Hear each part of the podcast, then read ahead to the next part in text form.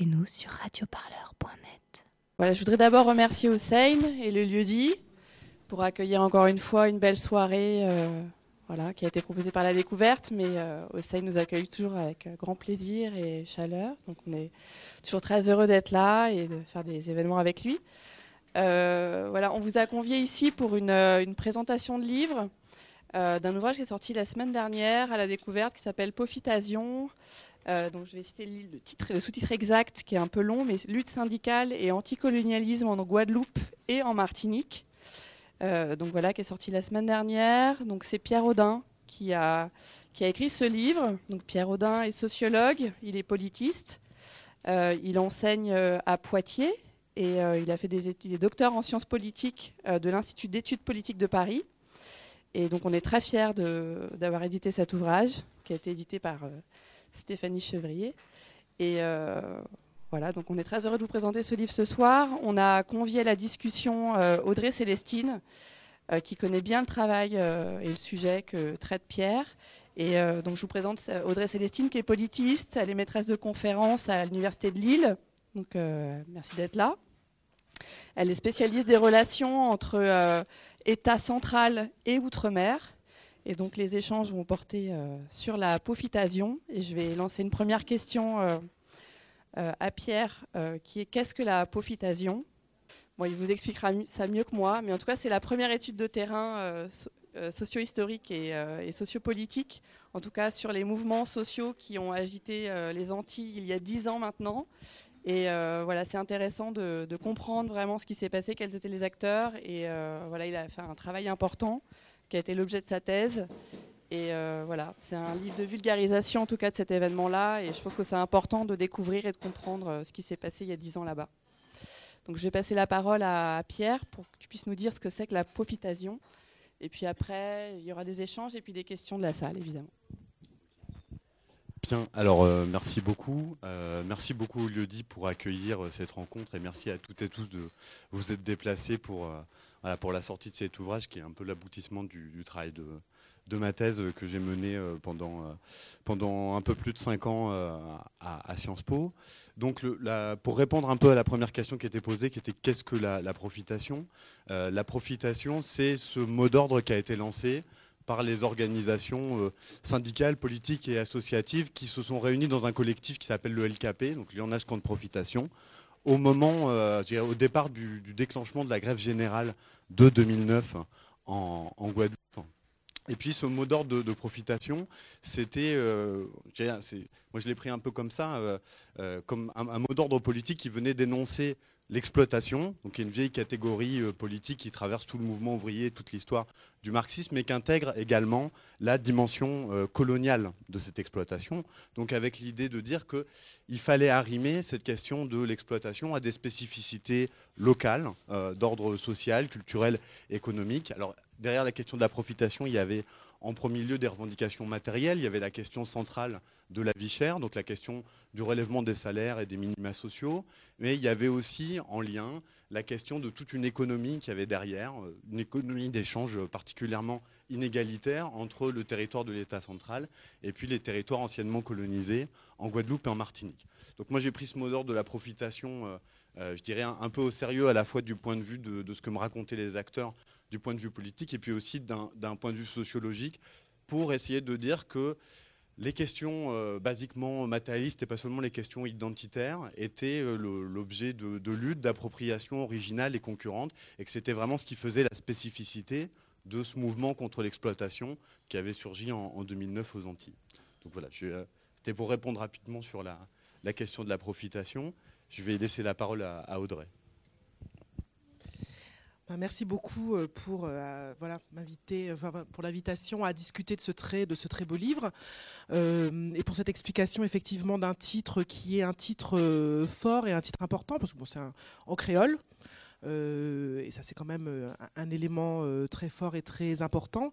Et comme vient de l'expliquer Pierre, il y a à la fois euh, l'i- l'idée de se, quasi-néologisme créole de la profitation, et en même temps, voilà, c'est quelque chose qui est extrêmement ancré dans les contextes sociaux et politiques de la Guadeloupe, mais également de la Martinique, puisque le mot d'ordre est repris dans, dans, l'espace martiniquais également. Alors moi, j'ai beaucoup de plaisir à, à, voir ce, ben, ce travail doctoral devenir un livre, d'une part parce que ça s'est fait quand même assez rapidement, donc je pense que c'est important de le souligner, le travail de thèse, c'est un travail long, douloureux, souvent. Et c'est pas forcément euh, évident de transformer tout ça en un manuscrit, euh, de le faire euh, publier. J'avais en tête le fait que ce serait vraiment bien que le bouquin de Pierre sorte en 2019, pile dix ans après, parce que. Mais je savais aussi que c'était pas forcément évident, donc félicitations hein, pour avoir voilà réussi à, à, faire ce tour de force, parce que c'est vraiment un tour de force. Et c'est d'autant plus un tour de force que c'est pas une petite thèse. c'est une thèse avec plein de thèses à l'intérieur. C'est une thèse avec un travail de terrain extrêmement euh, fourni. L'ouvrage est dense.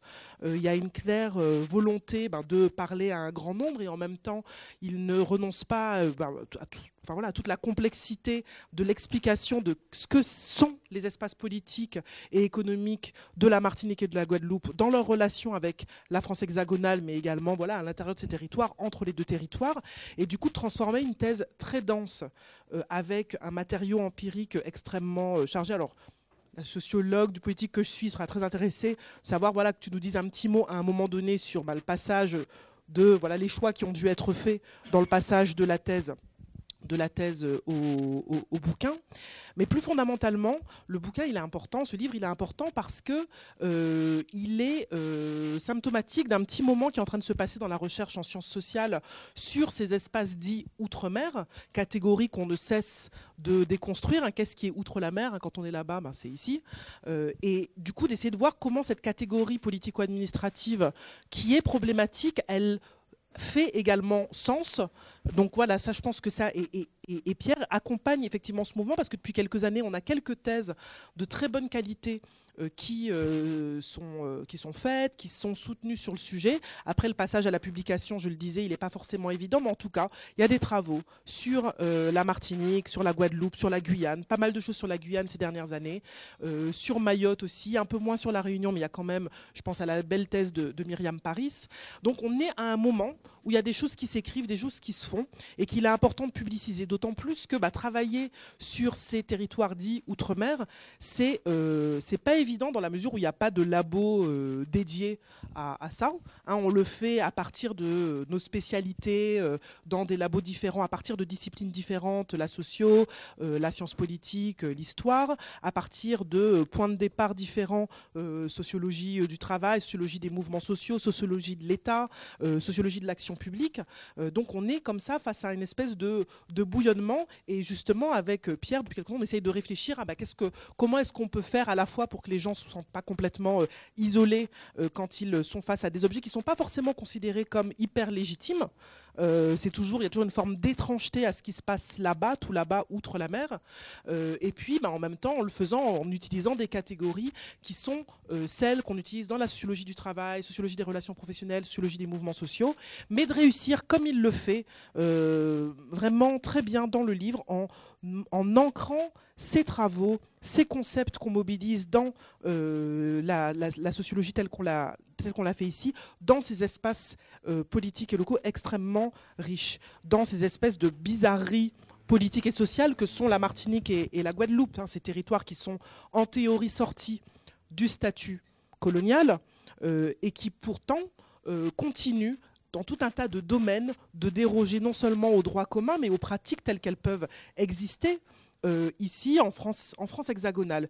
Et du coup, ma, première question, elle sera sur un, point dont on a euh, euh, brièvement discuté un, peu plus tôt, mais qui m'intéresse particulièrement, qui est ce moment 46. Parce que voilà, dernière petite chose que je voulais dire avant de, te laisser la parole, c'est que ce, livre qui parle d'un moment, le moment 2009, euh, sa force, c'est qu'il ancre le moment 2009 dans une histoire bien plus longue, dans une histoire plus longue de conflictualité sociale, de rapport à l'État central, et avec un point de départ, on, pourrait en prendre d'autres, mais un point de départ qui est très important, qui est celui de la départementalisation du moment où ces territoires cessent théoriquement de sortir du statut colonial pour devenir des départements français. Et ce moment 46, tu l'évoques notamment dans la première partie du livre, tu parles voilà, de ce passage du moment où Martiniquais, Guadeloupéens, mais également Réunionnais et Guyanais accèdent à la pleine citoyenneté.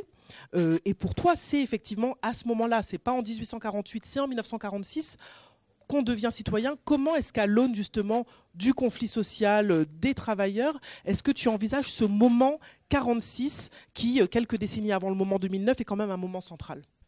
Alors, pour repartir de, pour revenir sur, sur 46, je vais faire un détour qui va être un petit peu long, mais qui, me semble nécessaire. La première chose qui m'a moi interpellé dans le, dans le moment LKP, quand j'ai commencé à travailler sur la grève générale, c'est que moi j'ai commencé à travailler sur un front large euh, d'organisation, tout à la fois syndicale, politique, qui semblait avoir en commun cette dénonciation euh, radicale de ce statut de semi-colonialité, en tout cas qui, qui eux n'ont pas de problème avec le fait de parler de colonialisme aux Antilles, et que c'était aussi à ce titre-là qu'ils se mobilisaient. C'est une question classique pour le syndicalisme, mais aussi toute une question, tout un, registre euh, d'interprétation politique et de décryptage politique de la situation, y compris dans les revendications qui étaient formulées à ce moment-là. En fait, moi, quand je parle de, mon travail de thèse, je parle d'un questionnement à tiroir parce que, à partir du moment LKP, j'ai commencé à travailler plus spécifiquement sur les syndicats, en me rendant compte qu'en fait, les principaux animateurs de la coalition, les principales figures en vue, alors on pense évidemment à Elido Mota en Guadeloupe, mais il y a tout un tas d'autres personnalités syndicales et, euh, de fait politiques, sont euh, aussi des représentants de courants politiques qui ont une histoire particulière, qui est celle de ces territoires, mais aussi de leur circulation. Donc de fil en aiguille, j'ai commencé comme ça à traiter de la question syndicale, et puis petit à petit à essayer de comprendre pourquoi est-ce que ces organisations syndicales étaient aussi politisées, là où souvent il y a, euh, on va dire, une forme de délicatesse ou de malaise à poser des questions explicitement politiques dans le syndicalisme qu'on connaît dans l'Hexagone. Et petit à petit, je me suis rendu compte qu'en fait, euh, cette histoire-là ne venait pas de nulle part, qu'elle était nourrie par les luttes anticolonialistes et notamment celles des années 60 et des années 70, et qu'en fait les principaux initiateurs de ce mouvement anticolonialiste des années 70, c'est très précisément cette génération qui naît au moment de la départementalisation. C'est-à-dire que cette jeunesse qui fait euh, les, mouvements de mai 67 en Guadeloupe, celle qui participe euh, aux grandes grèves ouvrières en Martinique, au Chalvet 74, cette génération-là, ce sont des gens qui naissent dans le moment même de la départementalisation. Et cette génération-là de militantes et de militants, elle est extrêmement particulière parce qu'elle se trouve un peu au croisement d'un moment particulier dans l'histoire de la Guadeloupe et de la Martinique, au croisement de tout un tas de phénomènes sociaux, massification scolaire, mais en même temps euh, avec un, système extrêmement élitiste qui concentre tout un tas de contradictions sociales. Euh, moment aussi où on commence à envisager de façon euh, plus pleine et entière l'idée d'une présence culturelle. Enfin, c'est le moment où on commence à s'interroger vraiment, où la, négritude commence à conquérir ses lettres de noblesse littéraires et académiques, et en même temps où persistent des inégalités, où il y a des luttes extrêmement dures pendant toutes les années 50, 60 pour faire imposer ne serait-ce que la sécurité sociale, pour, faire cesser le travail journalier. Et donc tous ces jeunes qui vont lancer le mouvement anticolonialiste dans les années 60-70, ce sont les héritiers de cette génération euh, particulière, qui naissent dans ce moment-là. Ce que je veux dire à partir de, cette question d'accès à la... Alors tu posais la question de la citoyenneté. Pour moi, ce n'est pas tant la question de la citoyenneté que du lien avec le mouvement ouvrier. Parce que le Parti communiste, les partis communistes en Guadeloupe et en Martinique après 1945, ils connaissent à la fois un essor électoral particulier, mais ils encadrent aussi des réseaux de sociabilité euh, militants particuliers. Et puis, ils vont développer toute une politique euh, à l'égard des populations qui naît dans ce moment-là. Et donc, on peut parler en termes de droit et d'égalité euh, formelle ou juridique d'une citoyenneté pleine et entière, mais tout un tas de choses qui sont attachées à ce statut commencent, s'enracinent dans les luttes de cette période. Merci beaucoup. Euh, dans justement toute cette histoire que tu fais de cette espèce de génération euh, militante 46, il y a un, point qui est euh, assez essentiel, sur lequel on travaille avec un certain nombre de collègues, mais dans lequel il y a effectivement beaucoup de trous, c'est la question de la migration. Hein. on est à Paris, euh, on, entend depuis une petite décennie, peut-être une petite quinzaine d'années, de plus en plus de choses sur le bumidum, euh, alors même qu'il n'y a toujours pas une vraie bonne monographie du bumidum qui a, voilà, de publier. mais tu parles justement de cette génération qui part qui est en partie politisé avant de partir, qui se politise dans la migration. Euh, de cette jeunesse anticolonialiste qui revient et qui essaye en retour de faire des choses euh, en Guadeloupe, en Martinique. Est-ce que tu peux revenir justement sur cette, à la fois sur la, place de la migration dans la politisation de ces, euh, de ces gens qui reviennent, dont certains ont, fait un certain nombre d'allers-retours, et de montrer voilà, la place de, à la fois de, des politiques de, migration organisée et de la migration comme phénomène social et politique euh, sur euh, la politisation en Martinique, en Guadeloupe, mais également, euh, et on va rentrer du coup un peu plus dans, la discussion, sur l'attitude parfois très ambivalente des partis locaux vis à -vis de cette migration. Euh, ce qu'on a en tête quand on travaille sur ces espaces, c'est concrètement la migration organisée, le bumidum, le fait de faire partir des jeunes euh, avec des objectifs chiffrés tous les ans sur 20 ans, c'est la ligne de démarcation politique. C'est un peu ce qu'on a en tête. Globalement, être pour ou contre la migration organisée, ça dit un peu si vous êtes de droite ou de gauche, euh, si vous êtes pro-départementalisation ou si vous ne l'êtes pas tu complexifies un petit peu cette vision-là en prenant par exemple l'exemple du PPM en Martinique, du Parti progressiste martiniquais, le Parti d'Aimé Césaire, en montrant toute l'ambivalence, toute l'ambiguïté que, ce, parti peut avoir en dénonçant la migration et puis en même temps en contribuant en tant que parti qui a une partie du pouvoir au niveau local à euh, ce que cette migration continue. Donc voilà, c'est une grosse question sur migration, politisation euh, dans le contexte des années 60-70 en Guadeloupe et en Martinique. Alors juste euh, pour, oui, alors pour préciser ce qu'il y a sur, sur la couverture. Donc le lionnage contre profitation, ça veut dire l'union contre l'exploitation, entendu exploitation comme exploitation capitaliste et colonialiste à la fois contre l'exploitation. Et donc cette, banderole, elle dit euh, l'union contre l'exploitation pour, détortiller Guadeloupe, ce qui veut dire pour détortiller, euh, alors littéralement ça serait détortiller, mais pour dire pour sortir la Guadeloupe du pétrin, sortir la Guadeloupe de l'embrouille, pour démêler la situation. C'est ce que veut dire cette, euh, cette banderole. Alors, pour... pas de souci. Alors, pour revenir sur la, question qui m'était posée par Audrey sur cette période donc de, encore une fois des années 60-70, euh, elle est complètement centrale. Euh, moi, quelque chose, enfin, un des éléments que j'ai voulu tordre le cou, c'est d'abord l'idée que euh, il y aurait que, que mai 68 n'aurait rien à voir avec les Antilles. Et puis alors, dans la série de tout un tas de travaux qui s'intéressent aujourd'hui au mai 68, on pourrait dire en province, mais avec l'idée qu'il y a eu un mai 68 antillais. Pas avec du tout l'idée de relativiser qu'il y a des logiques complètement spécifiques et locales à ce qui s'est passé au moment de mai 67 et dans les luttes des années 70, mais aussi avec l'idée de dire deux choses. La première, c'est qu'une des spécificités, ça n'est pas forcément que cet ancrage local, mais aussi la circulation de toute une partie de la jeunesse dans le cadre euh, des migrations euh, en fonction des études, mais aussi en fonction des migrations de travail et toutes les, toutes les, on va dire toutes les, les différentes formes d'hybridation politique qu'on va trouver dans les mouvements anticolonialistes à l'époque. Donc je vais prendre quelques exemples, mais à partir des années 70, vous avez vraiment une diversification des cercles d'étudiants antillais qui préexistaient avant, euh, notamment à Paris, mais également dans d'autres villes euh, de l'Hexagone, et qui étaient jusque-là dominés par une forme de nationalisme noir, et qui petit à petit en fonction du développement des organisations d'extrême gauche en France, vont s'ouvrir à tout un tas de courants. C'est-à-dire que l'anticolonialisme tel qu'il existait va faire l'objet de, de synthèses originales et souvent concurrentes entre des militants marxistes, des militants tiers-mondistes, des militants trotskistes, des militants maoïstes. La deuxième chose, c'est qu'une fois que ces, ces militants vont s'être organisés dans les années 70, ils vont avoir la volonté de retourner en Guadeloupe et en Martinique pour développer une politique anticolonialiste autonome. Et je veux dire, ils vont un peu euh, ruer dans les brancards, c'est-à-dire ils vont faire énormément de travail d'agitation et de propagande euh, auprès des secteurs ouvriers et agricoles du milieu canier et des plantations, mais aussi, en grande partie, auprès de la jeunesse restée au pays. Et donc, ce qu'on voit se dessiner dans ces années-là, qui est extrêmement, extrêmement intéressant, c'est qu'au moment où ils reviennent au pays, ils sont beaucoup plus difficiles à stigmatiser que l'ont été par exemple les organisations dites gauchistes parce qu'ils bénéficient de toute une aura euh, symbolique du fait que voilà, ce sont les enfants de, cette méritocratie euh, contrariés parce que c'est ceux qu'on a mis en avant. Ils avaient des bons résultats scolaires, ils sont partis faire des études en France, mais c'est aussi le, moment de leur politisation et quand ils reviennent, ils bénéficient d'un certain prestige. La deuxième chose, c'est qu'ils permettent aussi de formuler un espace de prise de position critique par rapport à tout un tas de logiques de domination. Et ce sont eux qui vont notamment euh, critiquer, organiser politiquement contre la migration forcée, contre la conscription forcée.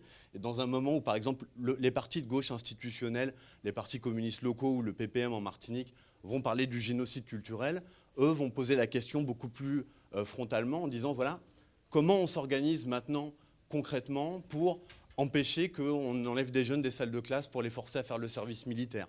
Comment est-ce qu'on s'organise concrètement pour que euh, les ouvriers de la Canne ne soient plus euh, payés à la pièce pendant la journée Comment est-ce qu'on sort de cette situation euh, d'exploitation coloniale qui est féroce ils vont recueillir une audience qui est quand même très large. Alors certes, ce pas des organisations qui vont connaître des fortunes électorales. voilà. Encore qu'il y a des expériences, je pense à certaines mairies qui ont été tenues par des militants de gauche très très radicales en Martinique notamment mais ils vont connaître quand même une audience très très forte dans ce moment particulier des années 70. Et du coup, est-ce que tu peux, ben, c'est un peu dans, la continuité de ce que tu, de ce que tu viens d'expliquer, euh, poser, parce que là encore, je pense qu'on a un petit manque du côté de la, de la littérature, poser clairement les enjeux et les différences, mais éventuellement les, circulations entre les indépendantistes, euh, les nationalistes en gros, euh, et, et le reste de l'extrême gauche. En, gros, comment se situent les indépendantistes et nationalistes par rapport à l'espace politique en Martinique et en Guadeloupe Voilà, est-ce que tu peux, parce que quand on regarde aujourd'hui, tout ça a l'air un peu, peut, paraître un peu flou. Est-ce que toi, tu peux revenir sur justement, ben voilà, qui se bat pour l'indépendance de la Martinique et de la Guadeloupe, qui veut créer la nation Martinique, la nation Guadeloupe, qui se pose plutôt sur des problématiques euh, d'exploitation euh, euh, dans un système capitaliste. Où et quels sont les, voilà, les liens entre tout ça Alors, ce qu'il faut savoir, donc, ce que encore pour revenir à la période des années 70, hein, qui est à mon avis une période complètement centrale dans la formation des organisations anticolonialistes, c'est que même si elles ont cet héritage euh, et cette matrice anticolonialiste en commun, elles ont quand même des logiques extrêmement concurrentes et elles vont s'affronter tout au, long des années 70 et des années 80 au fur et à mesure de leur implantation. Il y a notamment des oppositions qui sont extrêmement vives sur le terrain de la Canne en Guadeloupe entre les militants indépendantistes qui vont se regrouper assez tôt dans une organisation syndicale qui s'appelle l'Union générale des travailleurs de la Guadeloupe à partir de 1973 et qui vont s'affronter aux militants trotskistes de combat ouvrier sur la question des occupations. Donc ils n'ont pas la même perspective politique et ça de très très tôt en fait dans, euh, dans, dans, le début des années 70 au fur et à mesure de, on va dire, de l'épuisement de la conjoncture euh, révolutionnaire qui avait vu se dessiner les mouvements anticolonialistes qui prônaient la révolution nationale et avec l'éloignement d'une politique à proprement parler de, euh, de, révolution indépendantiste en Guadeloupe et en Martinique, et puis ce que j'essaye de montrer aussi au fur et à mesure des incidences biographiques de l'engagement de ces gens-là. C'est-à-dire qu'à un moment donné, ils, ils, vieillissent un petit peu, ils ont une vie euh, conjugale ou matrimoniale, leur boulot se stabilise, ils vont davantage se tourner vers les syndicats. Mais c'est ce qui explique que différentes variantes de l'anticolonialisme et de différents projets indépendantistes vont continuer à s'affronter, mais cette fois de façon plus interposée, au travers des organisations syndicales qui vont se consolider au sein du champ syndical guadeloupéen et martiniquais. Et c'est ce qui explique en grande partie le, champ syndical en Guadeloupe qui est dominé par l'organisation indépendantiste, donc qui elle revendique clairement la Guadeloupe indépendance et souveraine, l'auto-organisation, qui le décline dans tout un tas de pratiques euh, politiques, euh, culturelles, dans des volets de formation idéologique où, l'indépendantisme est très prégnant. Et puis la différence avec d'autres organisations comme les CGT en Guadeloupe et en Martinique qui sont complètement méconnaissables du fait de l'investissement de militants trotskistes, notamment hein, ceux de combat ouvrier, ou d'autres organisations Guadeloupe ou en Martinique, comme la CDMT ou la CTU, on va avoir d'autres variantes du trotskisme. Mais ce qui est extrêmement intéressant, c'est que cette espèce de longévité politique, y compris dans une période de, reflux, et de repli organisationnel à l'intérieur des syndicats, va permettre de continuer à préserver des logiciels anticolonialistes et anticapitalistes, même s'ils sont relativement marginaux à l'échelle du, champ politique. Donc voilà, aujourd'hui, il y a clairement une organisation euh, indépendantiste en Guadeloupe. La principale, c'est l'UGTG. Et dès 1993, au moment du 20e congrès de l'UGTG, l'UGTG dit, voilà, les seuls à avoir eu une politique anticolonialiste continue, conséquente, les seuls à avoir maintenu une perspective anticolonialiste et indépendantiste auprès de la population guadeloupéenne, c'est nous, c'est l'UGTG. Et c'est ce qui explique aussi que l'UGTG se soit trouvé, de leur point de vue, quasiment aux avant-postes naturellement du LKP, puisque pas, euh, pour eux, il ne pouvait pas y avoir quelqu'un d'autre que le secrétaire général de l'UGTG en tant que porte-parole du LKP. Ce qui n'empêche pas que ça a été l'objet de, discussions euh, très complexes et très âpres dans toute la phase de préparation du LKP et du K5F. Mais voilà, là encore, il y a une histoire politique différente en Guadeloupe et en Martinique. Parce qu'en Martinique, l'indépendantiste, en tout cas l'autonomie euh, politique, ça a existé dans des partis institutionnels, là où en Guadeloupe, ça n'a pas existé, ça a été complètement capté par le, par le champ syndical. C'est ces histoires politiques différentes qui expliquent que les agencements à, la fois politiques et syndicaux soient différents, même si on retrouve dans toutes les organisations quand même des, euh, ce fond anticolonialiste qu'ils ont en commun. Ma prochaine question, ça allait être, et du coup, la différence entre la Martinique et la Guadeloupe, mais comme tu as en partie répondu à ça, peut-être pour, rebondir justement sur ce que tu disais sur la longévité, y compris dans des périodes de reflux, ce qui est assez marquant, enfin, ce qui était marquant en 2009 pour ceux qui, ont, qui avaient suivi à l'époque le mouvement, euh, qui étaient sur place ou qui étaient euh, à 8000 km, ce qui était assez marquant, c'était qu'effectivement, il y avait ces organisations comme le GTG qui était euh, voilà, aux avant-postes, et l'IDOMOTA qui faisait le 20h, etc. Et puis en même temps, on voyait bien qu'il y avait tout un ensemble d'autres acteurs, notamment associatifs. Il y avait tout le mouvement culturel pour la Guadeloupe. Il y a des chants. Euh, que ce soit en Martinique ou en Guadeloupe. Je pense au chant de Tambour Canal, euh, Blindé, donc tu, reprends une partie des paroles dans, ton ouvrage.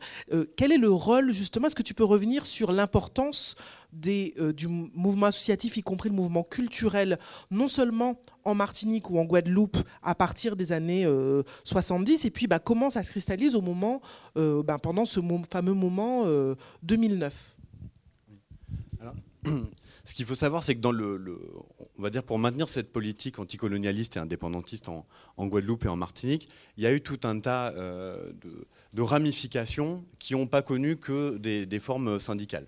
C'est-à-dire qu'en Guadeloupe, vous avez des mouvements comme le mouvement culturel Vokum ou Akio, qui, à travers les groupes carnavalesques, ont continué à faire vivre un anticolonialisme populaire, à politiser toutes les questions euh, culturelles et toujours avec des liens assez étroits. Donc, par exemple, assez fréquent en Guadeloupe d'être syndiqué à l'UGTG et d'animer des groupes carnavalesques. De la même façon qu'en Martinique, bon, des endroits comme Tambour-Bocanal, c'est aussi des endroits où on défend l'héritage d'une politique anticolonialiste, le parler créole, la mémoire des luttes, la mémoire des luttes contre l'esclavage, la mémoire de toutes les luttes anticolonialistes qui ont existé. Et donc, il y a tout un tas de passerelles qui, au moment des années 70-80, vont tisser des liens entre les mouvements anticolonialistes et les mouvements, on va dire, euh, plus culturels. je pense que Elie Domota fait aussi partie de cette génération qui a été formée politiquement par ça, parce que lui, il fait partie d'une organisation qui s'appelle BIC en Jeunesse Guadeloupe, qui est une organisation voilà, culturelle qui correspondrait un peu des organisations de MJC, de maisons de quartier, qui faisaient du travail euh, de, promotion de la culture guadeloupéenne. Et c'est dans ces milieux-là qu'il a commencé à fréquenter le mouvement indépendantiste et, l'UJTJ aussi en partie.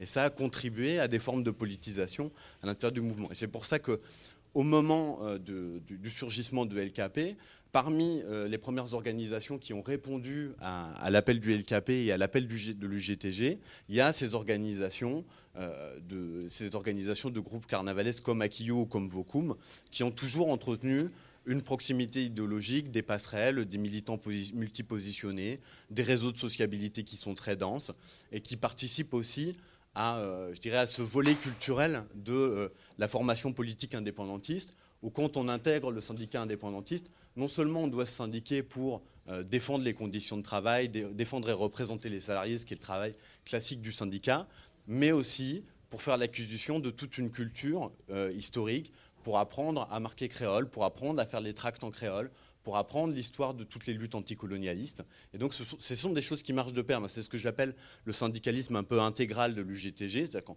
on est syndical UGTG, on doit se former à la question de la culture guadeloupéenne.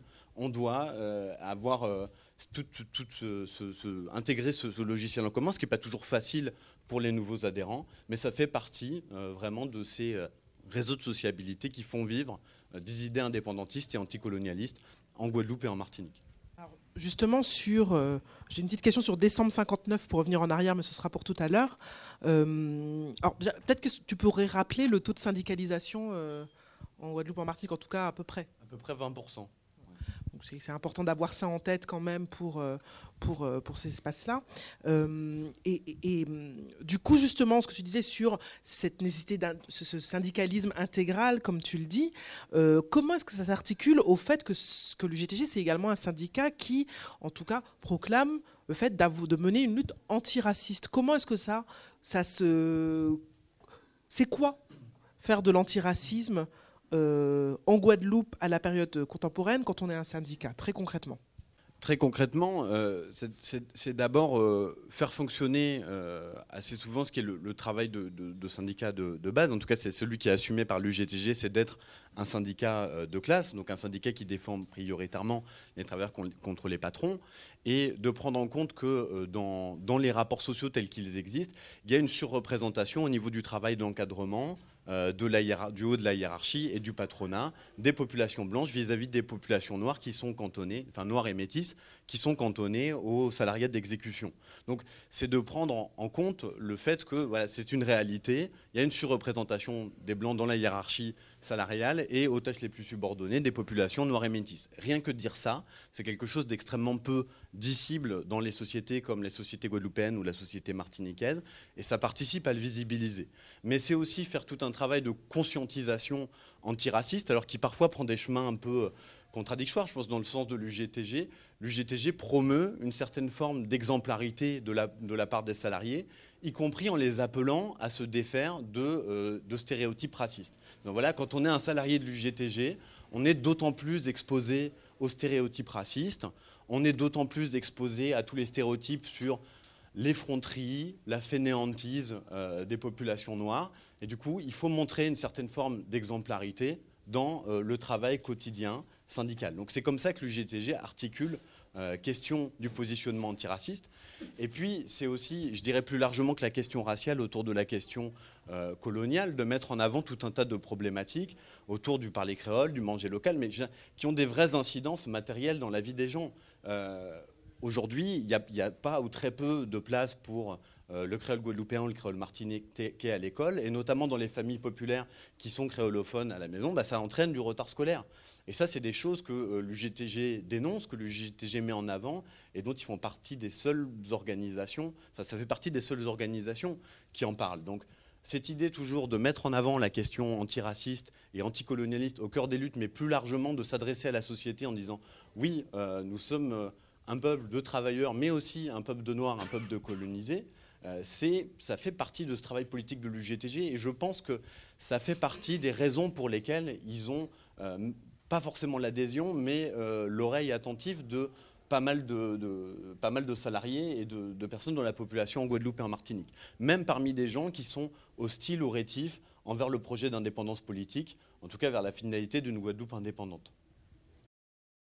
Peut-être tu pourras dire un petit mot justement sur bah, l'attitude de l'UGTG par rapport au petit patronat local euh, noir parce que ça, enfin peut-être même maintenant, si, tu, si tu veux bien, parce qu'il y a des choses intéressantes dans ton ouvrage sur, euh, sur le rapport à ces petits patrons euh, qui sont euh, aux petits patrons noirs de, Guadeloupe notamment. On va dire qu'il y a des tensions qui traversent le syndicalisme indépendantiste dans la relation, pour, pour, le dire brièvement, entre la classe et la race. Je, je, précise, hein, j'entends la question raciale comme une question sociale, donc comme construction sociale de, de la race.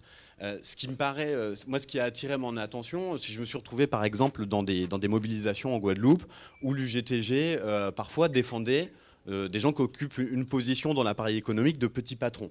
Je me suis dit comment ça se fait qu'un syndicat qui a un positionnement dans ces textes, mais aussi dans tout un tas d'interventions publiques, qui a un positionnement de classe qui est extrêmement intransigeant, en vient à défendre des petits patrons?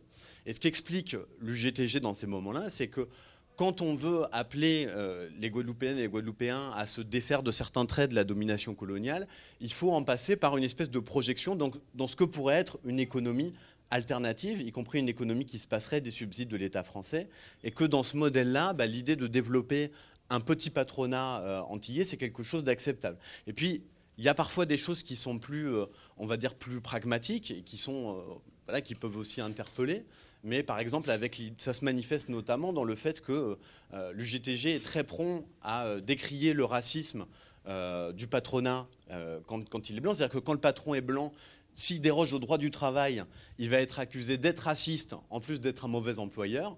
Alors qu'à l'inverse, quand il y a un patron noir qui déroge au droit du travail, ça peut se passer de façon beaucoup plus à l'amiable. Euh, moi, j'ai eu des responsables de l'UGTG qui me disaient bah, on convoque le patron, on lui dit mais tu te rends compte, euh, euh, certes tu es patron, mais tu es guadeloupéen. Tu, as des responsabilités dans ce pays. Tu ne peux pas laisser les travailleurs sur le carreau. Tu ne peux pas leur faire des coups bas comme tu fais. Et donc dans ce moment-là, on se rend compte que la question de classe et l'opposition au patronat, elle a tendance à s'affaisser un petit peu au profit d'une forme de, solidarité nationale ou patriotique, en disant voilà, un patron guadeloupéen, euh, on, peut avoir des exigences particulières avec lui, mais d'un point de vue, je dirais, euh, générique, dans la façon de représenter les rapports sociaux et les rapports salariaux, c'est pas forcément la même chose un patron noir et un patron blanc. Et, et pour l'UGTG, ça fait une vraie différence. Pour revenir un petit peu en, en, arrière, parler également un peu de la Martinique, bon, on comprend bien, et peut-être que tu pourras l'expliquer un peu, parce que je pense que le public est informé, mais peut-être pas si informé que ça, peut-être expliquer euh, ce qu'est mai 67, euh, ce qui se passe en mai 67 en Guadeloupe et la place que ça prend euh, dans la politisation d'un certain nombre des personnes dont tu parles dans, dans, ce livre, et puis ce que ça fait à l'espace politique et l'espace des mouvements sociaux et l'espace syndical en Guadeloupe. Donc déjà, revenir là-dessus. Et puis, bah, moi, ma question, c'est une fois que tu as, tu as, tu as posé, voilà, explicité ce qu'est ce qu'est et ce que représente mai 67. Dans quelle mesure Parce que décembre 59, qui est la date importante en Martinique, c'est les premières émeutes urbaines, premières rébellions urbaines en Martinique à Fort-de-France. Euh, ça, a une place beaucoup moins importante dans, euh, dans l'ouvrage, du coup, c'est-à-dire que ça a une place moins importante dans euh, la politisation de cette génération 46 martiniquaise. En tout cas, voilà, j'aimerais savoir euh, je comprends la, place prise par mai 67, mais du coup, est-ce que de ce que tu as euh, vu, de ce que tu as analysé, décembre 59 finalement moins important entre guillemets que n'a pu l'être euh, mai 67, qui a évidemment des conséquences bien plus dramatiques. Mais voilà, est-ce que tu peux déjà commencer par exposer ce que c'est que mai 67 et pourquoi c'est important en Guadeloupe? Donc, les, émeutes de, mai 67 et la répression qui s'en suivent, c'est un moment très particulier de l'histoire de la Guadeloupe où en fait, à la fin du mois de mai 67, euh, euh, sont euh, organisées des, des manifestations par les ouvriers du bâtiment, euh, donc notamment par des, secteurs euh, qui, on va dire, qui sont proches du Parti communiste, mais qui sont aussi regroupent aussi pas mal d'oppositionnels à la ligne, à ligne du PC guadeloupéen, et puis par euh, une partie de la jeunesse indépendantiste radicalisée sur des bases anticolonialistes et indépendantistes. Et donc ce soulèvement va être extrêmement, va faire l'objet d'une répression extrêmement féroce. On compte plusieurs dizaines de morts qui sont assassinés par, par la police. C'est-à-dire que cette répression est organisée par la, police et l'armée. Qui, sont organisés par le, préfet Bolotte, donc qui lui est un. ça, vous trouvez ça dans le travail de Mathieu Rigouste, mais c'est quelqu'un qui est spécialiste de la contre-insurrection en Algérie et qui va être envoyé en Guadeloupe devant la menace d'une forme de sédition. Et c'est un moment particulier parce que euh, la jeunesse anticolonialiste envisage à l'époque un modèle de, euh, on va dire de d'organisation qui est assez proche à la fois du FLN algérien et de la révolution cubaine. Donc c'est l'idée qu'il va y avoir un soulèvement armé qui va entraîner les masses et qui va les entraîner vers l'indépendance. Ce soulèvement est très très durement réprimé, les anticolonialistes sont pourchassés et ça va quand même euh, se traduire par une réévaluation des possibilités. Non seulement il y a le traumatisme du fait que bon, dans, l'agglomération pontoise notamment, la répression extrêmement féroce, son souvenir est extrêmement dense et donc il y a quand même une peur de la répression qui est très très présente et ça va commencer à dire bon, est-ce qu'on va envisager autre chose euh, pour s'opposer au colonialisme et se lier aux classes populaires que cette question du soulèvement armé, euh, comme il s'est fait en Algérie ou comme à Cuba? Dans le même temps, euh, c'est là où il y a un lien pour moi avec 59, c'est que 59 en Martinique, ça intervient aussi juste après la révolution cubaine. Et les jeunes du Parti communiste qui sont en rupture avec euh, l'appareil du PC, ceux qui se revendiquent comme étant plus radicaux euh, regardent aussi beaucoup vers Cuba. Et d'ailleurs, ça se passe dans le même endroit, enfin, dans le, chez les ouvriers du bâtiment et chez une, partie des étudiants. Moi, j'accorde une part un peu moins importante parce que euh, déjà d'un point de vue, du point de vue de la génération des, militants que, que j'ai rencontrés, ces militants actifs dans les années 70 et qui expliquent pourquoi le syndicalisme se passe comme ça, j'ai l'impression que mai 67 a une importance plus décisive. Pourquoi est-ce que ça se déplace dans les syndicats? Pourquoi est-ce que euh, ces, logiques-là de, concurrence s'ouvrent? C'est aussi parce qu'il euh, y, a un échec à un moment du mouvement anticolonialiste, fait qu'il va y avoir des divergences stratégiques. Et donc ça, ça, ouvre la voie après à ce que seront les différentes implantations syndicales et à la diversification euh, qui va s'en suivre. Ce qui n'est pas le cas en 59 où, même s'il y a... voilà, il y a toute une agitation et tout un tas de tensions qui traversent le mouvement ouvrier et le mouvement, communiste il y a quand même euh, encore une CGT qui est complètement dominante. Et après mai 67 en Guadeloupe, c'est plus le cas. Et ce que je trouve particulièrement euh, intéressant, moi quand je parle d'un mai 68 antillais, c'est parce qu'il y a ces circulations qui font la spécificité de cette génération, qui va se politiser à la fois en Guadeloupe et en Martinique, mais aussi dans l'Hexagone au contact des organisations d'extrême gauche, et aussi parce que j'ai l'impression, mais ça c'est plus une, une intuition, que ce à quoi la jeunesse et les ouvriers disent non en 67, c'est pas si éloigné de ce à quoi la jeunesse et les ouvriers disent non en 68. À un moment donné, la subordination au travail, ça suffit. À un moment donné, la solution euh, postcoloniale qui est proposée par le pouvoir gaulliste, ça suffit. Euh, à un moment donné, l'étouffement social et culturel de la jeunesse, ça suffit. Et dans, toutes ces dimensions-là, euh, ce qui se passe en mai 67 et le soulèvement de la jeunesse en 67 et des ouvriers en Guadeloupe, ça préfigure aussi de ce que ça sera l'insurrection et, les, mobilisations de, mai 68 en France. Donc c'est deux histoires qui sont très différentes parce que dans un cas, il y a une histoire coloniale qui vient accentuer tous ces aspects de la domination dont je parlais, qui sont remis en cause, mais en même temps, c'est des histoires qui sont liées. Et on se rend, pour moi, ce n'est pas un, hasard si ça se produit dans un laps de temps euh, aussi réduit. Il y a des logiques sociales, que de sociologie, que j'essaie de montrer, qui se passe au niveau de cette génération-là et qui se passe dans cette circulation entre ces territoires et ces différents, ces différents lieux sociaux. De la même façon que, mai 68 est euh, le moment d'une rencontre souvent improbable entre des étudiants et des ouvriers, euh, enfin c'est aussi le cas aux Antilles. Et ça, c'est des, choses qui vont marquer très profondément cette génération, y compris dans leur façon de s'organiser, y compris dans leur façon d'accorder euh, une certaine attention aux, formes contradictoires de la politisation, y compris dans la volonté de maintenir ces options anticolonialistes et de se lier aux masses, ce qui n'est pas, évident dans l'histoire syndicale euh, euh, hexagonale. Moi, parmi les histoires qui m'ont pas, mal marqué dans, dans, l'ouvrage, c'est la question des lycées. Tu as toute une partie sur les lycées généraux et lycées professionnels. Moi, j'étais lycéenne en Martinique dans les années 90. Et très clairement, le niveau de politisation des lycéens était bien moindre que ce qui se passe au moment que tu, que tu analyses, notamment sur ce lycée professionnel, sur le fait, ben, à un moment, pour certains euh, gamins, gamines de milieux très populaires qui accèdent euh, au lycée, euh, qui vont accéder au lycée Bellevue par exemple, et puis qui bon, bah, préfèrent partir au lycée technique parce que bah, il y a tout un système qui sont, ils sont renvoyés au fait que ce sont euh, des noirs, que ce sont des, ils utilisent le terme prolétaire, etc. Est-ce que tu peux, et où on voit effectivement à des moments de mobilisation des ouvriers agricoles qui vont au lycée, qui vont rencontrer les lycéens. Est-ce que tu peux parler de un petit peu de ces, raconter un peu ces moments-là, parce que je trouve que c'est des moments qui sont très vivants dont on a assez peu l'idée quand on est de ma génération, voilà, née euh, fin des années 70, début des années 80, et euh, que voilà, c'est pas des choses que j'avais euh, déjà lues dans la littérature académique non plus. Oui.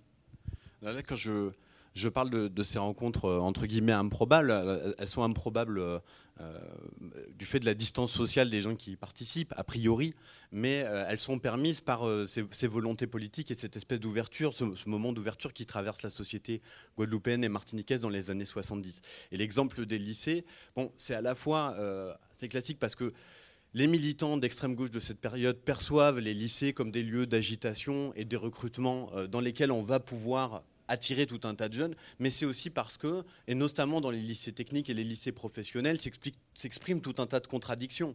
C'est-à-dire, euh, la méritocratie, oui, mais pourquoi? Euh, La méritocratie, pour euh, parvenir à un diplôme dont on ne sait pas trop ce, ce qu'il vaudra, ce qu'il va pouvoir permettre de faire, est-ce qu'on va pouvoir rester au pays ou non? La méritocratie pour supporter toutes les tensions de classe et, raciales qui sont très durement vécues. Euh, moi, c'est ce que je vois au niveau des gens qui connaissent une forme d'ascension sociale et qui sont, euh, comme tu le disais, un peu euh, mis à l'index, à qui on fait quand même sentir très durement qu'ils ne sont pas de la même classe, mais et comme par hasard, ce sont ceux qui ont la, la, peau la plus noire.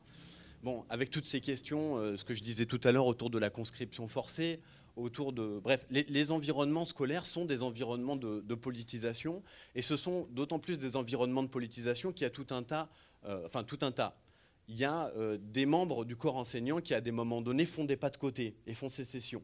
Et ils ont euh, l'attention et le respect de, tout un tas de leurs étudiants, mais ils leur disent, oui, vous avez le droit d'être fier d'être martiniquais et guadeloupéen, vous avez le droit d'être fier d'être noir, vous avez le droit de, vous intéresser à la politique. Ce sont des choses extrêmement positives.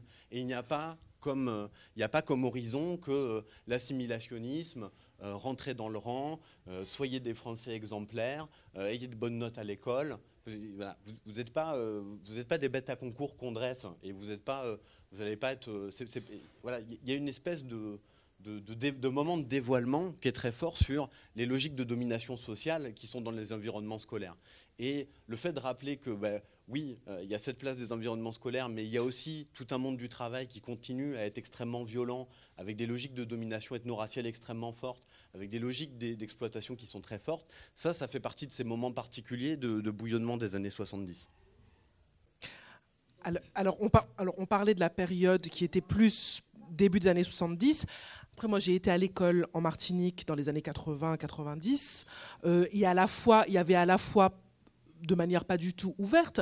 Mais moi, j'étais au collège d'Artenson, collège public, pas particulièrement, mais il y avait clairement une gradation selon les classes et ce sont les options. avec des raisons, c'était pas du tout la direction qui prenait tels enfants qu'on mettait dans telle classe, mais très clairement, il y a quelque chose de cet ordre-là qui, euh, qui existait dans le secondaire en Martinique, où certains noms, certaines familles se retrouvent dans les classes 1, 2. Et puis alors, on peut, moi, j'ai gagné des points parce que j'ai fait du latin parce que j'étais une bonne élève. Donc cette réalité-là, euh, même si elle est en grande partie invisible, euh, c'est aussi une réalité qui avait, euh, qui, qui, avait Peut-être que le lycée Bellevue des années 80 était voilà, protégé de ça. En tout cas, le collège Tartanson et le lycée Schellcher ne l'étaient pas dans les années 90.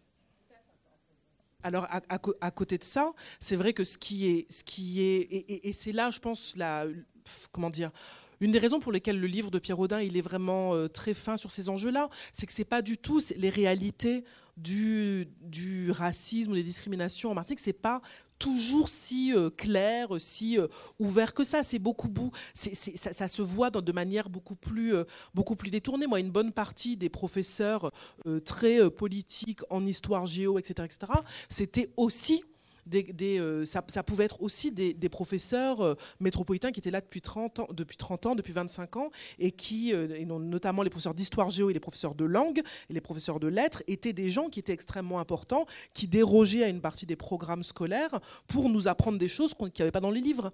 Et ça, c'était quelque chose qui, traversait, qui n'était pas nécessairement le fait de profs qui auraient été noirs, plus foncés de peau. Donc c'est pour ça, je pense que c'est des choses qui, vont beaucoup dépendre de certaines de, de, de moments, mais qui en même temps euh, voilà, était quand même euh, dans une certaine mesure présent, en particulier quand on vient de classes vraiment populaires euh, en, Martinique et, en Guadeloupe.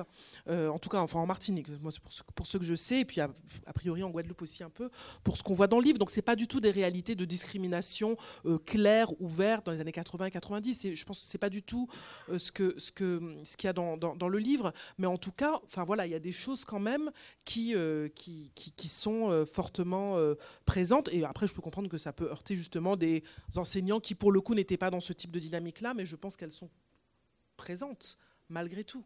Mais on pourra y revenir sans doute au moment de la discussion, euh, de la discussion euh, collective. Et peut-être que pour euh, tu as une très belle. Alors déjà, il y a une très belle, un très belle, enfin, je sais pas comment dire, une très belle introduction à la vraie introduction. Il y a un très très beau texte que je vous laisse découvrir au moment où vous, lirez le, qui ne parle pour le coup pas de la Martinique et de la Guadeloupe, qui parle ben, du Brésil notamment, enfin, qui est vraiment très très très beau et, très fort. Et dans ta conclusion, il y a également des choses. Euh, euh, très, euh, très importante et qui donne à penser sur la question de toutes ces questions qui sont effectivement pas si faciles à envisager, pas très claires à envisager sur le post-colonial, sur euh, ce qui se passe justement après le moment qui a l'air très net du moment colonial. Qu'est-ce qui se passe après? Quand c'est plus censé être si net que ça et qu'on continue, qu'on voit qu'il y a un certain nombre de choses qui vont pas. Et du coup, quel est ton, euh, ben, qu'est-ce que tu as quoi as-tu voulu contribuer? Est-ce que tu parles de post-colonial? Est-ce que tu t'inscris dans du post-colonial? Et si oui, qu'est-ce que ça veut dire pour toi? Euh, Est-ce qu'on parle d'espaces qui sont des colonies ou des post-colonies? Et qu'est-ce que ça veut dire? C'est pas une question facile. Non, euh, c'est pas une question, euh, c'est pas une question facile de, caractériser le, colonial et le postcolonial. D'abord parce que, comme tu le disais, du point de vue des définitions scientifiques, ça fait énormément de débats et ce sujet là encore a tout un tas d'interprétations euh, contradictoires et ça fait d'autant plus débat en, France à l'époque au moment où, au fur et à mesure des, des interprétations qu'on a eues de l'histoire coloniale, se sont succédés différents différents moments. Euh, la première chose, c'est que je, ne prends pas vraiment position sur la question du postcolonial ou du colonial. Moi, j'ai des militants anticolonialistes. Donc pour eux, le colonialisme, il existe. Et pour eux, les inégalités, elles sont coloniales. Donc moi, ce que j'essaye de faire, c'est de prendre au sérieux, à minima, le fait qu'eux développent cette logique anticolonialiste, et qu'est-ce qu'eux décrivent comme colonie? Pourquoi est-ce qu'ils mettent en forme les inégalités? Comme pourquoi est-ce qu'ils arrivent, ils parviennent à les désigner, à les étiqueter comme étant coloniales. Pourquoi est-ce qu'ils font le lien entre tout un tas de phénomènes et d'éléments du monde social que les Guadeloupéens ou les Martiniquais se représentent, pas forcément sous euh, les traits du colonialisme, mais pourquoi est-ce qu'à un moment donné, ça parle à des franges larges de la population? Et pourquoi dans un moment très particulier où euh, notamment euh, l'autorité, on va dire, symbolique des dominants, des élites économiques et politiques, elle est battue en brèche par des mobilisations d'ampleur où il y a des milliers de personnes dans la rue, pourquoi est-ce que c'est l'anticolonialisme qui tire son épingle du jeu en disant, voilà, à un moment donné, ça ne vient pas de nulle part, ça vient euh, d'une histoire et ça vient d'une politique particulière. Nous, on la nomme le colonialisme, on est anticolonialiste et on prend position radicalement contre. Donc moi, j'ai du mal à statuer. Euh, là, je, pourrais dire peut-être abusivement qu'il y a tout un tas de de dysfonctionnements à l'intérieur de la société ou d'inégalités qui me paraissent aberrantes et qui me paraissent relever de, quelque chose de, colonial. Euh, quand on voit le, fonctionnement, euh, voilà, moi, je, je, quand je vois qu'il y a pendant un an, l'hôpital public ne fonctionne pas en Guadeloupe, mais à quel, quel autre endroit? On a une différence de traitement, on n'a pas un service public de la santé qui tourne.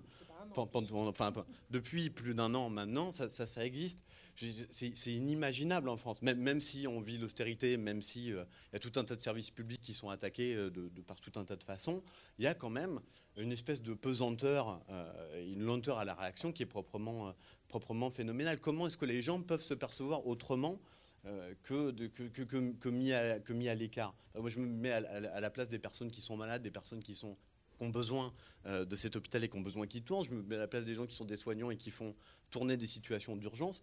Comment est-ce qu'on peut percevoir ça autrement? C'est voilà, c'est des choses comme ça, de ce dont je parlais tout à l'heure sur la relégation dans les environnements scolaires et le, retard scolaire des enfants créolophones. À un moment donné, ça a une, incidence.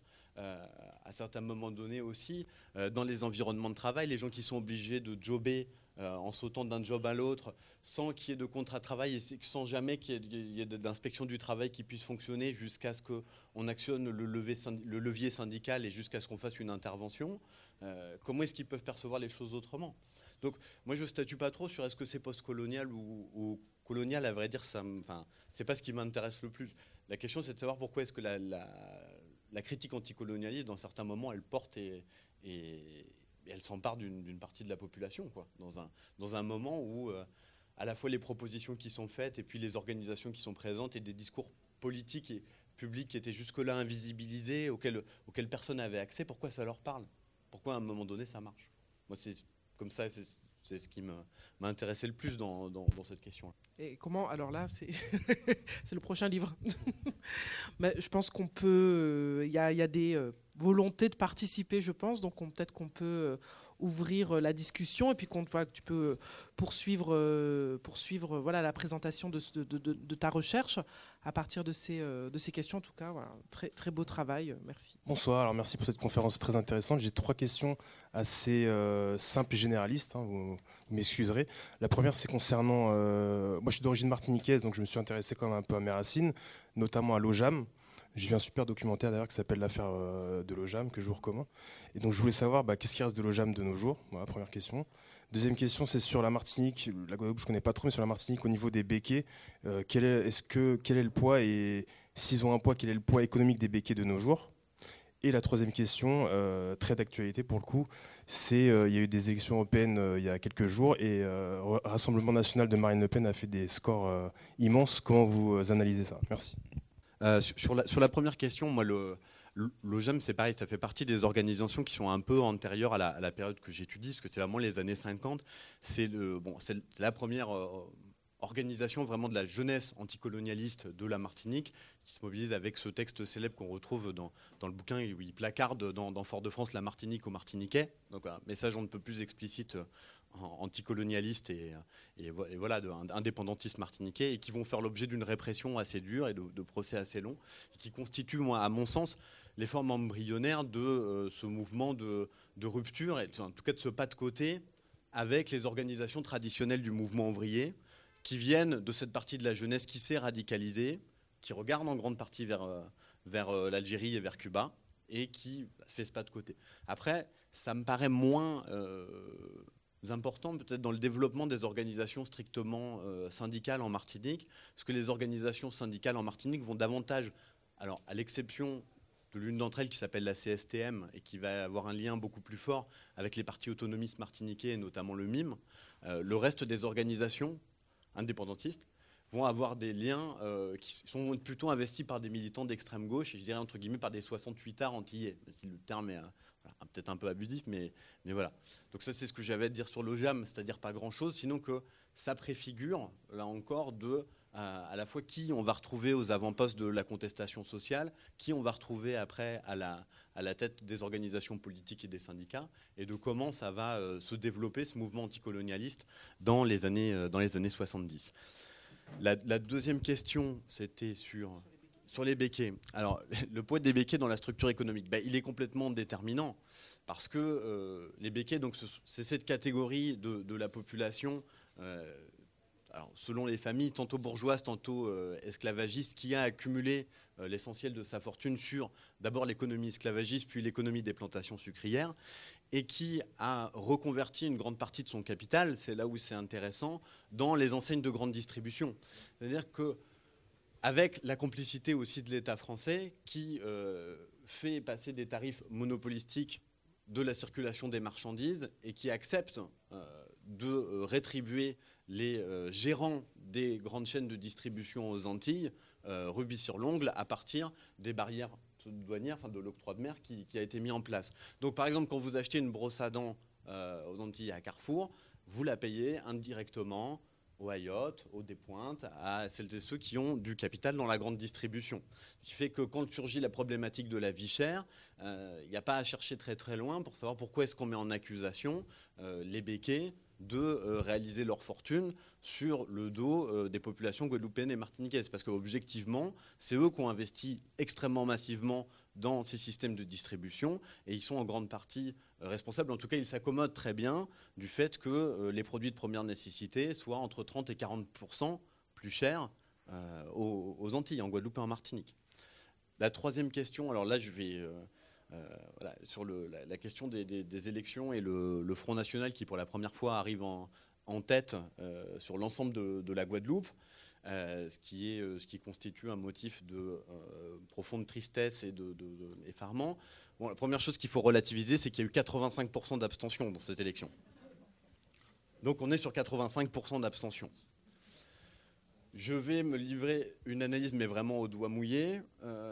Euh, j'ai quand même l'intuition que le vote Front National en Guadeloupe, il est en grande partie le fait euh, de populations qui sont déjà très sensibles au discours du Front National aussi dans l'Hexagone, euh, peut-être parmi la police, la gendarmerie et les militaires. Et aussi aussi en lien avec euh, les problèmes de l'insécurité. Euh, c'est vrai que c'est des départements qui ont un taux de criminalité qui est extrêmement euh, important. Il y a beaucoup de violences interpersonnelles, il y a beaucoup de violences contre les biens, il y a beaucoup d'homicides. Et il y a tout un tas de, Guadeloupéens et de Guadeloupéennes qui sont de plus en plus sensibles à des arguments autoritaires, voire xénophobes, y compris contre les migrants haïtiens aux Antilles. Mais ça fait, bon, ça, ça fait plusieurs années que c'est le cas, mais là, voilà, pense qu'il y a malheureusement des gens qui franchissent le pas et qui disent bah oui, cette solution autoritaire et raciste, on a beau savoir que le Front National est structurellement autoritaire et raciste, il y a des gens qui ça parle. Et voilà. Je ne sais pas si tu avais des...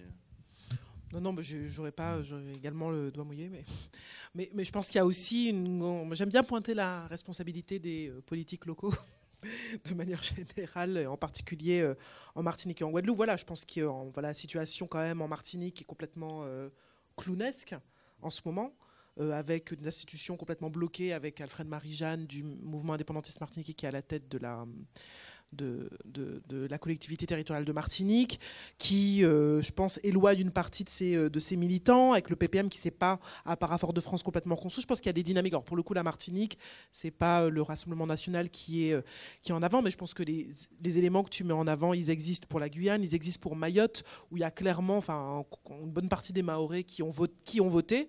Et là, on est sur des chiffres assez faibles, votent parce qu'il y a des Comoriens qui migrent à Mayotte. Ça, c'est aussi une, réalité euh, voilà, de, de, sensibilité à, au, discours National, à la fois de la part de populations qui ne sont pas forcément là euh, tout le temps, qui sont là de manière euh, voilà, pour trois ans, pour cinq ans, mais également d'une partie de la population qui est bien de là. En tout cas, c'est très clairement le cas pour, pour Mayotte et pour une partie de, de la Guyane, mais effectivement avec, de manière, aux élections européennes, ça participe peu euh, aux Antilles, ça a été le cas à nouveau euh, cette fois-ci. Je crois que la réunion est un peu particulière, mais bon, il faudrait euh, garder ça plus en détail. C'est juste, bonjour, c'est juste pour faire un tout petit point. On, a déjà un, gros problème pour arriver au post-colonial, c'est-à-dire que déjà l'économie martiniquaise, c'était une économie monopoliste d'État dès le départ, et la gestion des colonies était affaire d'État. Ensuite, nous avons eu la Révolution française qui commençait à libérer, qui libérait un peu euh, cette euh, présence euh, omniprésente, sauf que ça n'a pas profité à tous les départements, puisque seule la Guadeloupe a été indépendante en 1794, où l'esclavage a été aboli en fait. La Guadeloupe seulement, 1802. De 1794 jusqu'à 1802. Les autres pays, les départements étaient remis aux Anglais. Sauf que à ce moment-là, on dit que euh, le traitement, c'est un traitement spécial pour les colonies. Et lorsque Napoléon est arrivé, il a dit pareil, on ne peut pas développer ces pays-là, il faut un traitement spécial. Et lorsque le général de Gaulle lui-même est arrivé au pouvoir, il a dit qu'on gérera les Antilles, enfin les colonies, toujours par des lois spéciales. Ce qui veut dire que pendant très longtemps, et ça vous, tout le monde le sait, parce qu'Aimé Césaire s'était dressé contre cette affaire, pour dire qu'on était traité complètement à part. Donc c'est sûr que dans le, si vous avez au début de cette histoire de postcolonialité, il y a ce phénomène de rejet qui a été permanent, persistant, pour tout, pour les élèves, pour les écoles, où on n'avait plus de classe. Vous avez, fait classe Martinique, vous avez été en classe en Martinique. À partir de la troisième, il n'y avait plus de classe pour aller en seconde. Le seconde, c'était le lycée Chelcher à Fort-de-France. Et si vous avez de l'argent, vous partez en métropole. Donc il y, avait, a déjà cette affaire-là, plus le fait qu'on n'a plus de projet, il n'y a pas trop de projets en Martinique hein, pour développer la Martinique. Donc les gens seront automatiquement contre, systématiquement d'ailleurs, ce qui vient d'ailleurs et ce qui ne peuvent pas maîtriser. C'est malheureusement ce qu'on a vécu. Vous dites la Guadeloupe pour l'hôpital, mais la Martinique a vécu le même problème. Pendant des années, il a fallu payer des millions de centimes. L'accord a été pris pour le payer, ça a, été retardé, mais en même temps, vous avez beaucoup de services qui sont fermés ou des services qui fonctionnent euh, un peu abracadabrante et, et malheureusement, vous avez des problèmes d'urgence. Hein. Le même problème de la Guadeloupe, c'est le même problème de la Réunion.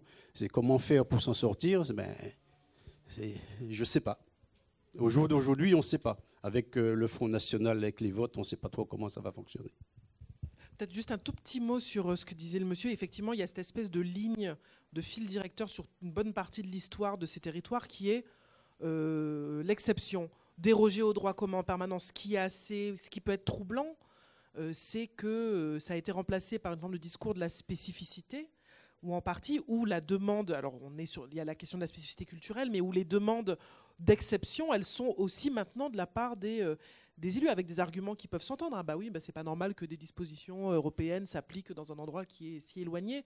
Mais effectivement, il y a quelque chose de très intéressant à penser sur le fait qu'on est comme ça en permanence sur des, des euh, impositions ou des demandes de déroger à, euh, au, commun, de voir qui formule exactement ces demandes dans, nos espaces politiques locaux. Oui, bonsoir. Euh, en fait, on n'a pas beaucoup parlé du moment LKP en fait. Mais euh, en fait, je voudrais faire un saut. Euh,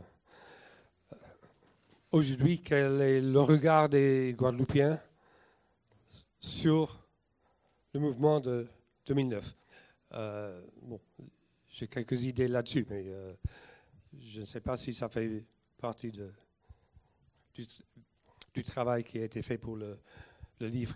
J'ai l'impression que les Guadeloupéens que je connais euh, ont un regard assez mitigé sur ce qui s'est passé en 2009. À la fois, parfois, une certaine fierté, hein, un mouvement euh, extraordinaire. Voilà.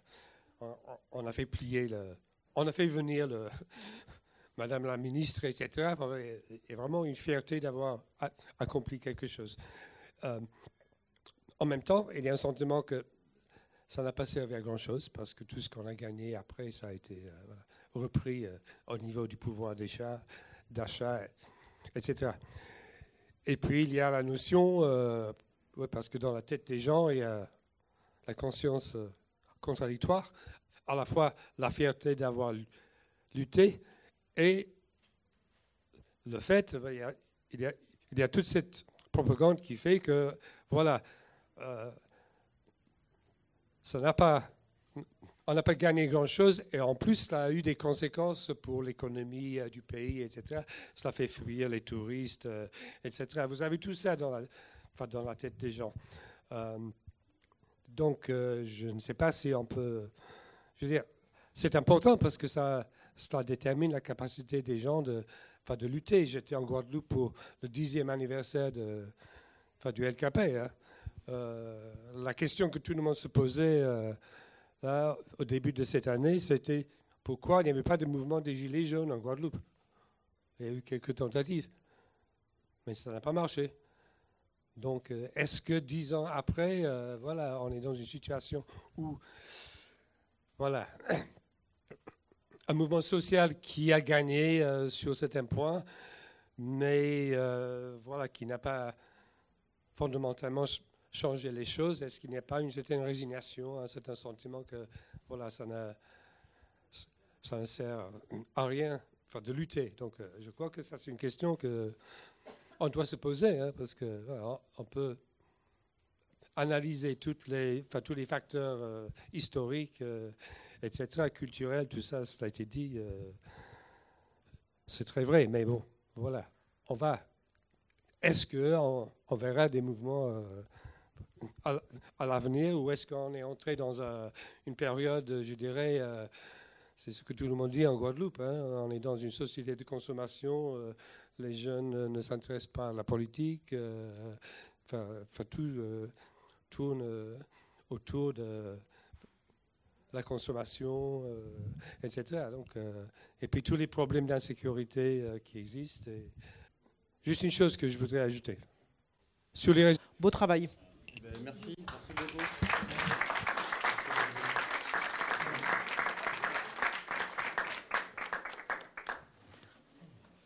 de prendre la parole, etc. Je vois les commentaires.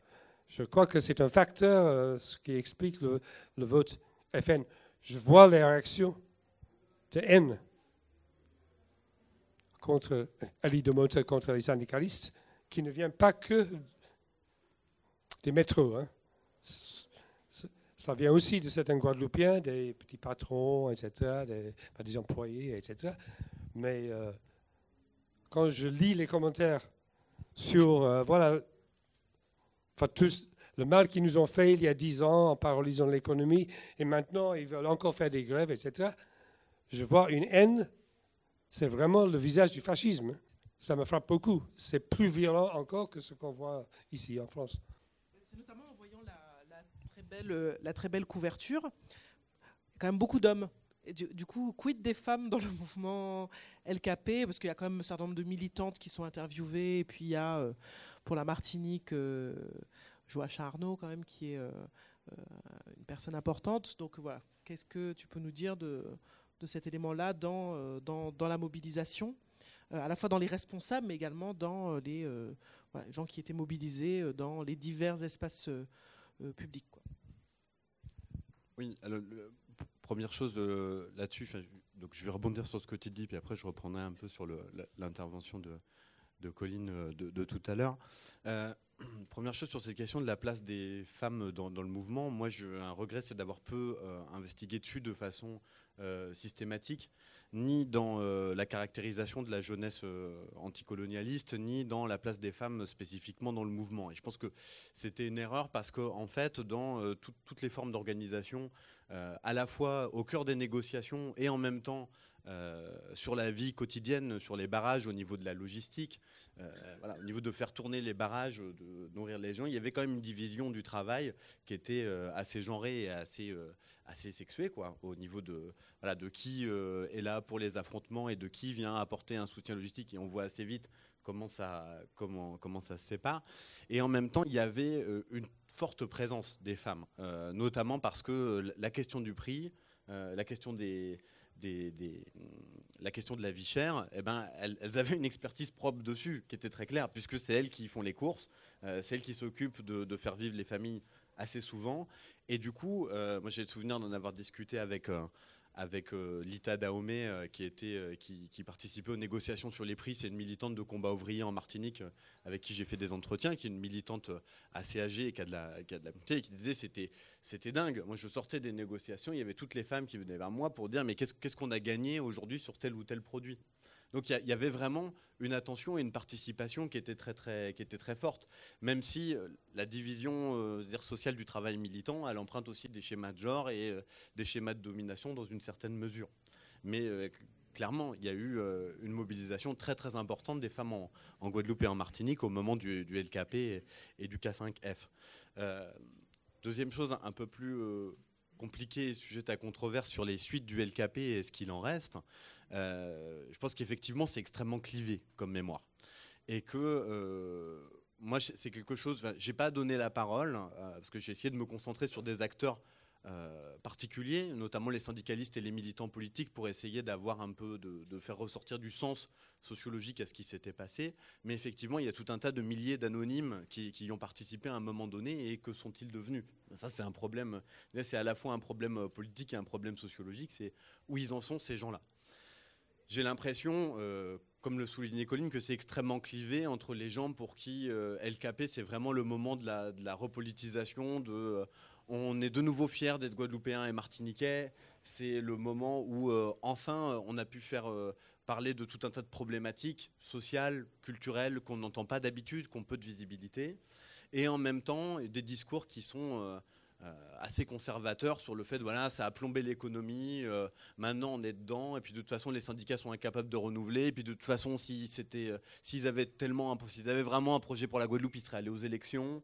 C'est des discours qu'on entend beaucoup moi, ce qui m'a intéressé là-dessus, euh, que j'ai essayé d'intégrer à ma démarche d'enquête, en tout cas c'est comme ça que je l'ai fait, j'ai essayé d'aller à la rencontre de jeunes qui se sont syndiqués après LKP. Donc de gens qui sont rentrés dans les organisations après 2009 pour essayer de voir quel regard eux ils avaient après dans, le moment un peu plus désenchanté où on n'est plus dans le cours du mouvement, dans la participation, ou y compris tout un tas de structures qui ont été mises en place après LKP, comme celles qui venaient contrôler le prix dans les supermarchés, parce que tout ça existait. hein. Quand on parle d'implication euh, populaire des salariés et de la population, on parle aussi dans tout un tas d'endroits, dans tout un tas de communes, de bureaux de contrôle sur les prix qui vont s'assurer que tout, tout ce qui a été gagné en termes d'augmentation du pouvoir d'achat, c'est pas repris euh, par, la grande distribution. À partir du moment où ces structures ont commencé à se dévitaliser et à, à baisser, et où euh, c'est le moment du désenchantement, bon, il y a tout un tas de, jeunes militants qui se sont retrouvés plus en délicatesse avec, euh, on va dire, des lignes politiques dont ils n'avaient pas forcément perçu la densité et la dureté. Je pense notamment aux entretiens que j'ai menés avec des jeunes euh, indépendantistes qui étaient très sensibles à ce que disait Lido Mota et à la façon dont il s'était adressé à la population pendant le mouvement. Et puis petit à petit, quand on syndique et qu'on découvre à quel point l'UGTG est stigmatisé euh, parfois, fait l'objet de critiques qui sont très vives dans la société, euh, et qu'on se retrouve un peu mis à l'index en disant mais qu'est-ce que tu fais avec les indépendantistes?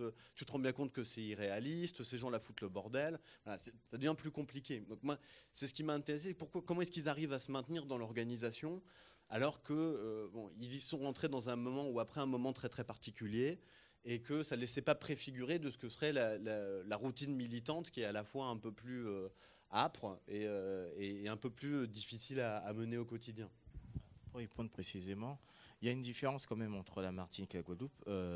en Martinique, les indépendantistes participent aux élections, alors que les indépendantistes guadeloupéens refusent de participer aux règles coloniales.